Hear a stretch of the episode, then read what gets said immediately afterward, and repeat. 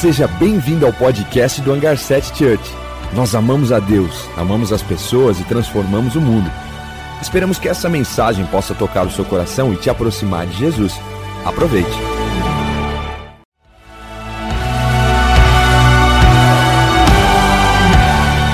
Seja bem-vindo ao podcast do Hangar 7 Church.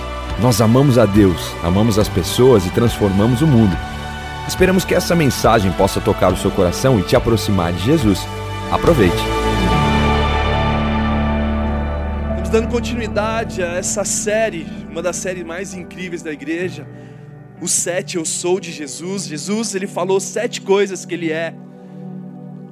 No Novo Testamento, muitas muita partes dele no livro de João. É interessante porque eu falei no início dessa série sobre que o número sete tem coisas incríveis sobre ele, sete continentes, sete igrejas e tantas outras coisas biblicamente falando sobre o número sete. E até falei brincando, não sei qual que é o número da sua sorte, mas o meu número da sorte é Jesus. Eu não sei qual que é o teu número, mas o meu número é Jesus. O meu signo também é Jesus. Porque é sobre Ele que pode definir o futuro, é sobre Ele que sabe o futuro. Não existe outras coisas que sabem sobre o futuro. Então, quando nós começamos essa série, os sete eu sou de Jesus, Jesus falou que Ele era o pão vivo, Jesus falou que Ele é a luz do mundo, e hoje nós vamos falar que Ele é o caminho, que é a verdade e que é a vida, e que ninguém vem ao Pai senão por Ele, senão por mim. E nesse momento que Jesus estava falando sobre isso, é interessante porque ele estava num ambiente de muita festa, a, a, a, cidade estava lotada, era uma época de Páscoa. Os líderes religiosos estavam querendo encontrar acusações contra Jesus, investir um alto preço para que isso acontecesse. Nesse exato momento, Judas tinha, pela ganância, se vendido para os soldados para poder prender Jesus, para dizer quem era Jesus. E nesse clima tenso, nesse ambiente tenso, caótico, João 14 explica: Jesus leva os seus discípulos no cenáculo e leva num ambiente reservado para criar expectativa, trazer para eles soluções, mostrar para eles esperanças, coisas que realmente não tinham sido revelados ainda. Então esse é o panorama dessa mensagem de hoje em João 14. Nós aprendemos muito sobre isso, essa pressão que Jesus estava passando, e ele simplesmente se retira num lugar reservado com os seus discípulos. Os seus discípulos, igual nós estamos aqui hoje. Que talvez temos diversas outras opções de estarmos indo, mas Deus ele fez questão de juntar a gente aqui agora para falar segredos do coração dele. E João 14, eu quero todos que vocês que tenham o seu aplicativo ou no nosso painel de LED possamos possamos ler juntos João 14 do 1 ao 6. A gente está nesse ambiente agora onde Jesus estava sendo perseguido, pressionado, e ele fala para os discípulos isso: não se perturbe o coração de vocês, creiam em Deus, creiam também em mim. Na casa do meu pai há muitos aposentos. Se não fosse assim, eu teria dito a vocês: vou preparar lugar para vocês, e quando eu for preparar o lugar, eu voltarei e o levarei para mim, para que vocês não estejam, para que vocês estejam onde eu estiver e vocês conhecem o caminho para onde eu vou. Diante disso, Tomé, chamado Dídimo, ele chega para Jesus e fala: Senhor, não sabemos para onde vais, como então podemos saber o caminho?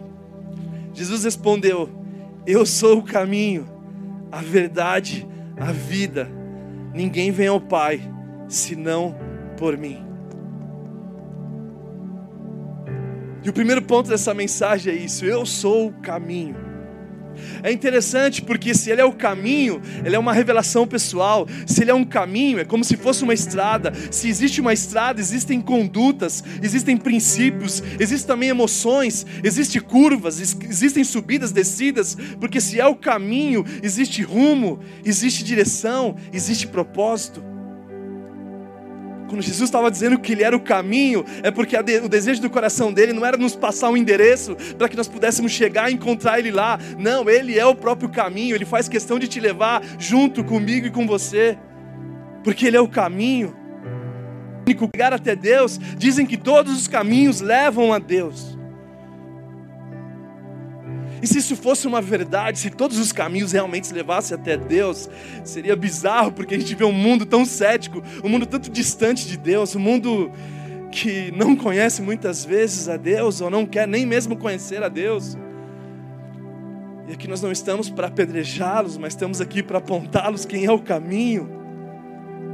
Mas é interessante porque não é, não é o caminho da arrogância, da soberba, da prepotência, do egoísmo que nos leva a Deus.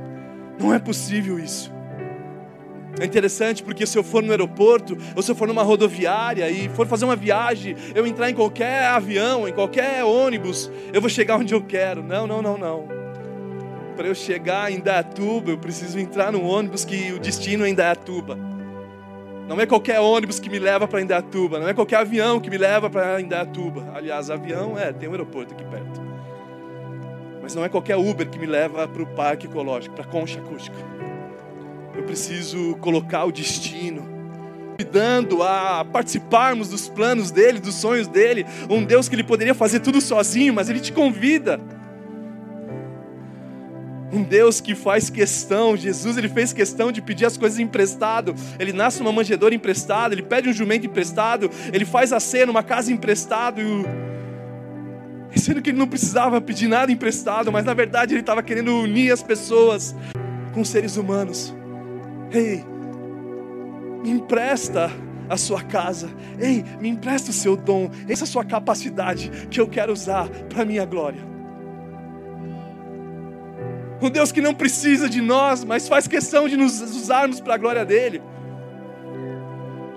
E por isso que todos os caminhos é impossível levar até Ele. Mas é interessante porque em Provérbios 16, 25, parece reto aos homens, mas no final conduz à morte, que na verdade aos ossos, aos olhos dos homens parece que é reto, mas no final está nos conduzindo à morte, e muitas vezes nós nem percebemos isso, e por isso que a palavra de Deus fala que o caminho é estreito. Esse caminho que é estreito, eu não sei você, mas eu prefiro que seja estreito.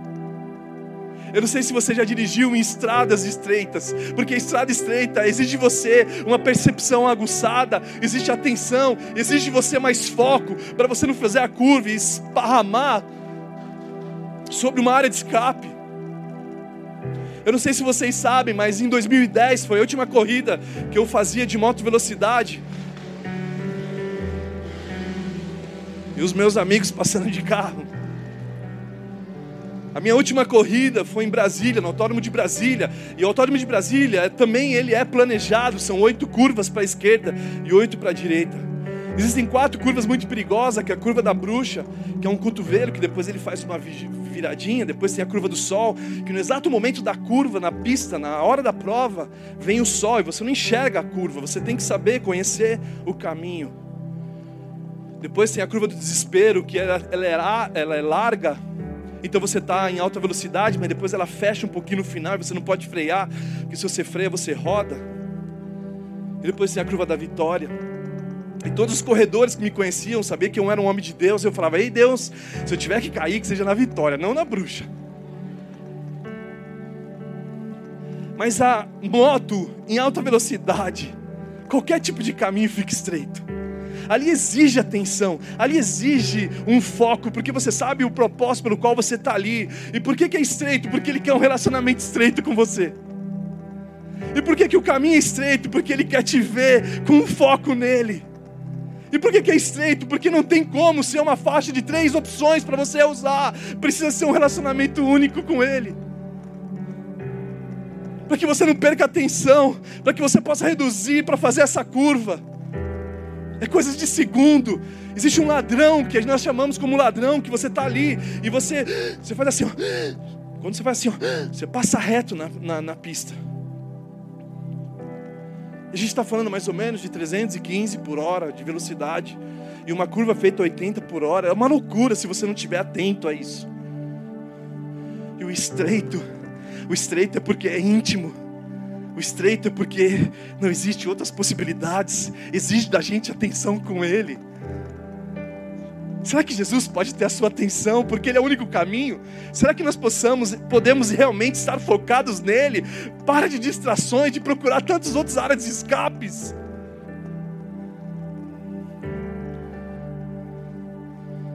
Porque se Ele é o caminho, Ele é o caminho para o perdão, Ele é o caminho para a cura, Ele é o caminho do sucesso sem acrescentar dor, Ele é o caminho da paz que excede o entendimento, Ele é o caminho para a misericórdia, Ele é o caminho da justificação, Ele é o caminho da eternidade, Ele é o caminho que nos transforma, Ele é o caminho para isso. Isaías 53, 6, a primeira parte, diz assim: Todos nós, como ovelha, nos desviamos, cada um para o seu próprio caminho Todos nós, como ovelhas, todos nós, como pessoas, nos desviamos, nos voltamos. Não, não, cada um quis seu próprio caminho. E a pergunta que eu faço é: qual caminho você está escolhendo? Qual caminho você tem escolhido? O caminho da vontade dele, que é boa, perfeita e agradável? Qual o caminho que nós estamos procurando? O caminho da frustração? Ou o caminho para agradar a Deus? Porque agradar a Deus é muito mais fácil do que agradar homens. E muitas vezes nós nos esforçamos para agradar pessoas. E eu não estou falando para você não fazer isso, mas o primeiro lugar é você agradar a Deus. E o segundo ponto, ele não é só o caminho, mas ele também é a verdade. E se ele é a verdade, é a verdade que ilumina, é a verdade da compreensão de Deus, é a verdade do conhecimento de Deus, porque quando há verdade, não existe mais mentira não existe mais dúvidas. Por isso que ele não é só o caminho, ele também é a verdade. E onde há verdade não existe falsidade. Não, Jesus não é uma teoria, não é uma verdade ah, relativa. Eles estão tentando relativizar Jesus, mas Jesus é a verdade absoluta. Ele é o mesmo ontem, hoje, eternamente. E se ele é verdade, é compreensão da vida é o entendimento entre o certo e o errado. E se nós estamos em Jesus, nós sabemos o que é certo e o que é errado. A certeza entre o engano. Nós sabemos mais sobre a realidade, é sobre a sinceridade, não mais a corrupção. Porque se ele é a verdade, ele denuncia o preconceito, ele denuncia o abuso, ele denuncia a falta de ética e tantas coisas que nós vivemos na nossa sociedade e que Ele é o caminho, mas Ele não é só o caminho, Ele também é a vida, e quando ela é a vida, ela planta algo em você e nasce algo em você. Por isso que João 8,32 ele diz: E conhecerão a verdade, a verdade os libertará. A verdade vai te libertar, ela vai te tocar, ela vai mudar quem você é, todos os seus intentos, todos os seus pensamentos que muitas vezes estão com escuridão, é Ele que pode te libertar disso. Não é conhecendo o seu pecado que você vai se libertar, não é conhecendo a sua culpa, é conhecendo a verdade e ela te liberta. Porém, muitos de nós escolhemos viver uma vida de mentiras. Viver uma vida de mentiras, a vida de mentiras ela cansa, ela, ela, ela te corrói, ela te torna pesado. Você precisa estar sempre pronto é para agir, tentando se esconder numa vida de mentiras. Uma sociedade que procura muitas vezes você por quem você, pelo que você tem e não pelo que você é.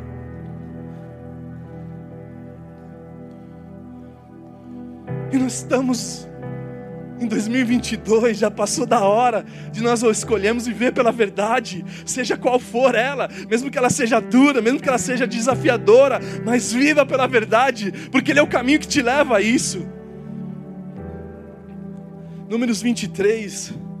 19 diz assim: Deus não é homem para que minta, nem filho do homem para que se arrependa. Acaso ele fala e deixe de agir? Acaso promete e deixe de cumprir? Deus não é homem. Homem no texto do hebraico fala sobre Adão, Adão de humanidade. Deus não é humano para que minta. Se ele prometeu, ele vai cumprir. Por quê? Porque Jesus é a verdade absoluta. Ele é o próprio, ele é a verdade. Ele não criou a verdade, ele é a verdade. E o terceiro ponto, ele não é só o caminho, ele não é só a verdade, mas ele também é a vida. E se ele é a vida, é a vida fala de amor, fala de empatia, fala de viver, de acolher, de abraçar, de amar, de cuidar, de lutar um pelos outros. Se é vida, fala de nascer, fala de gerar vida. Mas quantos de nós estamos desperdiçando a vida? Quantos de nós não estamos levando a sério a vida? Quantos de nós queremos realmente vivermos umas coisas, mas quando nós olhamos para o passado não tem como ver vida nisso?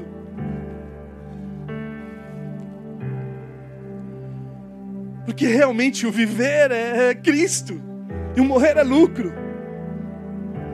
Viver é Ele, tudo foi feito por Ele, para Ele são todas as coisas. Então Ele que realmente pode gerar vida em você, e você passar agora a gerar vida em tua vida, para que você não possa mais continuar vivendo como se fosse, sei lá, uma múmia por aí, espalhando, de repente, vomitando tantas tristezas, e tantas frustrações, e tantas mortes, porque a boca fala do que o coração está cheio. E o quarto e último ponto: ninguém veio ao Pai senão por mim. É interessante que ninguém vem ao Pai senão por mim. É interessante porque o mundo está certo que todos os caminhos levam a Deus. Realmente todos os caminhos levam a Deus. Eles não estão errados. Em Romanos 2 fala que um dia, mais cedo ou mais tarde, nós vamos chegar diante de Deus e o seu trono. O ponto é que todos de nós, querendo ou não, nós vamos chegar um dia diante de Deus problema é como você. Porque se você chegar por Jesus, aquele que é o caminho, aquele que é a verdade, aquele que é a vida, ninguém vem ao Pai senão por Ele. É diferente você chegar diante do trono de Deus e diante do trono do seu Pai. É diferente você chegar no trono de Deus e chegar num trono onde você é herdeiro, onde você é filho amado, onde você vai chegar diante do trono e vão ver Jesus em você, porque é por Cristo o caminho. Então realmente o mundo está dizendo verdade. Todos os caminhos levam a Deus. É em mais ou menos isso. Romanos 2 fala muito claro sobre isso. Mas 1 Pedro 3,18 apóstolo Pedro escreveu um livro tão incrível que diz assim: Pois também Cristo sofreu para os nossos pecados, uma vez por todas, uma vez por todas, não é necessário outra vez, o justo pelos injustos, para nos conduzirmos, para nos levarmos, para ser o caminho até a Deus. Ele foi morto no corpo, mas vivificado no espírito. Jesus é a única vida que vale a pena ser vivida. Jesus é o caminho, Ele é a verdade, mas também a vida. Colossenses 1, 21 diz assim: Antes vocês estavam separados de Deus e na mente, no pensamento de vocês, eram inimigos por causa da atitude, por causa do procedimento de vocês. Mas agora Ele os reconciliou pelo corpo físico de Cristo, mediante a morte, para apresentá-los diante dele santos, inculpáveis e livres de qualquer acusação. Por isso que não é sobre o Juan chegar diante de Deus, é sobre Jesus que me faz justo, justificados por Cristo. Porque porque ele tirou todo o véu do caminho, ele tirou todo o véu que, que nos afastavam de Deus, todos os obstáculos do caminho, todos os buracos da vida, ele foi tirando para que nós realmente chegássemos até a Deus. Mas é interessante porque ele não é só o caminho, ele não é só a verdade, ele não é só a vida. Existem as três dimensões que precisam andar uma com outra.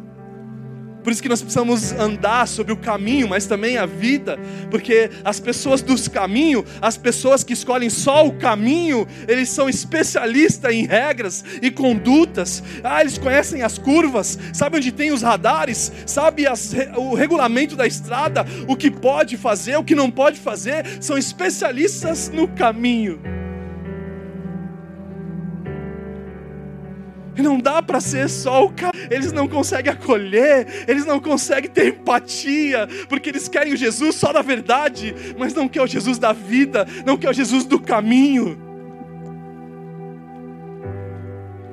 E por isso que Jesus é muito mais do que a verdade. Mas também existem as pessoas da vida que são cheias de emoções. Ah, deixa a vida me levar. Ah, vamos viver, vamos curtir, vamos nos divertir. Aplaudem, nem sabem quem estão aplaudindo, porque escolheram Jesus da vida, mas abandonaram Jesus da verdade. Abandonaram Jesus do caminho. Não sei se você aqui é um pai de família, mas que você possa andar sobre o único caminho que você possa viver pela verdade e que você possa viver sobre a vida. Eu não sei qual a tua profissão, se você é um contador, se você é um homem de negócio, se você é um professor, seja quem for, mas que você escolha viver por esse caminho e não só por ele, mas pela verdade que te liberta e também pela vida, que só ele encontramos vida, que não faz sentido o seu propósito de vida sem ele. E que essa verdade precisa te libertar e que essa vida precisa te encher, porque muitas pessoas conhecem mais o caminho, os ajustes, ah, os detalhes do, do, do, do procedimento, ah, o processo para chegar, a curva. Vamos fazer uma viagem e tem que ser de madrugada, porque é mais econômico, não tem muita gente na pista. Eu prefiro dirigir à noite, eu prefiro dirigir de manhã. São especialistas em processos. E que muitas vezes falta uma vida de verdade e que muitas vezes falta ser verdadeiro. Por isso que a nossa geração, um dos trunfos da nossa geração é ser humano. Nós expomos as nossas fraquezas, falamos que estamos tristes, não nos escondemos diante de, um, de uma capa, de um homem de Deus. Até porque não é o pastor que vai te levar a Deus, não é a igreja que vai te levar até a Deus. É sobre Jesus. É sobre esse Jesus que nos convida nessa noite a entregarmos o caminho a Ele, como diz em Salmo 37, 5. Entregue o seu caminho, entregue a sua vida, entregue quem você é, o Senhor, confie nele, Ele vai agir. Entrega tudo que você tem a Ele. Para de viver só pela verdade. Ah, a vírgula que ele falou, não concordo. E não dá para concordar mais em nada, porque você se tornou tão crítico. Ah, mas o que importa, eu estou destruindo a minha família. É, eu estou falando a verdade. Minha esposa tem que me ouvir, meu pai tem que me ouvir. Eu fui verdadeiro com ele. Eu falei, ah, a verdade. Não, não, não, não. Mas a verdade sem vida. A verdade sem vida. Não faz sentido. Então Jesus é as três dimensões que quando nós nos conectamos a ela, nós chegamos ao Pai, nós andamos com o Pai, nós abraçamos o Pai, nós nos parecemos com o Pai, porque aquilo que Jesus veio fazer, veio revelar o Pai. E quando nós somos andamos por esse caminho, a verdade a vida, as pessoas olham para nós e vê o Pai em nós. E é isso que nós temos que ser hoje. Falamos, ei Deus, eu me entrego a Ti, eu me decido por você, eu entrego minha vida, meu projeto, meu sonho, eu entrego essa, essa pessoa chata que eu sou, porque eu quero andar pela verdade, eu entrego realmente a minha vida, porque eu estou vivendo a vida de qualquer jeito, eu não quero saber do amanhã, então eu quero entregar agora a minha vida a você, para que eu possa viver a Tua verdade, para que eu pare de viver por mentiras, para que eu pare de viver por ilusões, por coisas que esse mundo me atrai, que são é, frustrantes lá na frente e que jamais eu venha viver por outro caminho. E quando existiu uma bifurcação, quando existiu outro caminho, outra oportunidade, ah, vamos ali, aqui é mais rápido, aqui é uma é muito mais prático. E você fala: "Não, eu não quero. Eu quero o caminho que é estreito." Que me faz ter foco, que me faz realmente permanecer, que me faz ser leal a Ele, que me faz buscar a Deus de todo o meu coração, que me faz não mais me distrair, porque afinal eu não posso nem olhar para o lado de tão estreito que é, senão eu posso tropeçar e me machucar. Eu cansei disso, então eu quero esse caminho.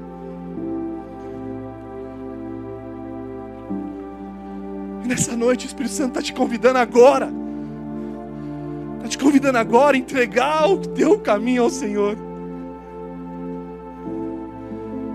E se você é a pessoa que quer entregar o seu caminho ao Senhor, se você é essa pessoa que quer ajustar a sua rota, se você é a pessoa que realmente veio aqui para se decidir por Ele, eu quero te convidar agora nesse momento, ficarmos em pé, juntos. Para que realmente você venha aqui nesse lugar, venha aqui na frente, sai do seu lugar, tira as distrações que estão à sua volta, vem aqui na frente para nós orarmos juntos pela tua vida, para que você possa entregar. Eu fiz essa decisão para mim em 2001 e olha o que aconteceu. Sabe, em 2001 eu me entreguei para Jesus. Em 2001 eu me decidi por Jesus. E hoje olhar para os meus filhos, e hoje olhar por tudo que Ele está fazendo, e hoje olhar para a vida de cada um, a vida de um Adalto, a vida de um Neto, a vida de uma Fernanda, a vida de tantas pessoas, da Evelyn, que eu estava conversando com ela, ei Evelyn, você lembra? Foi aqui que eu te conheci, foi aqui que você conheceu Jesus. Ver a vida de tantas pessoas transformadas por causa de um sim que eu disse para ele em 2001. Então você que realmente quer se entregar, você quer se decidir, entrega o teu caminho ao Senhor, confia nele e tudo mais, ele falar, sai do seu lugar e vem aqui para a gente orar com ousadia, com fé, com esperança.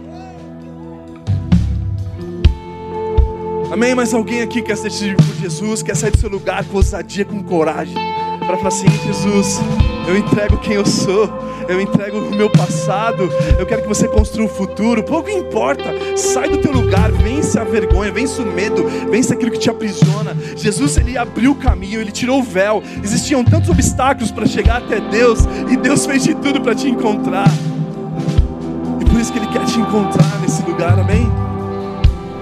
Então eu vou contar até três para que você faça um sinal com a sua mão se você não quiser vir até aqui.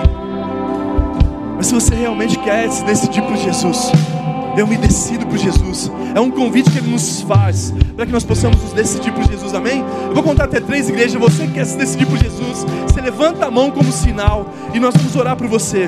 Vamos lá, um, dois, três. Levanta sua mão bem alto, levanta sua mão, amém. Amém, amém, amém, amém.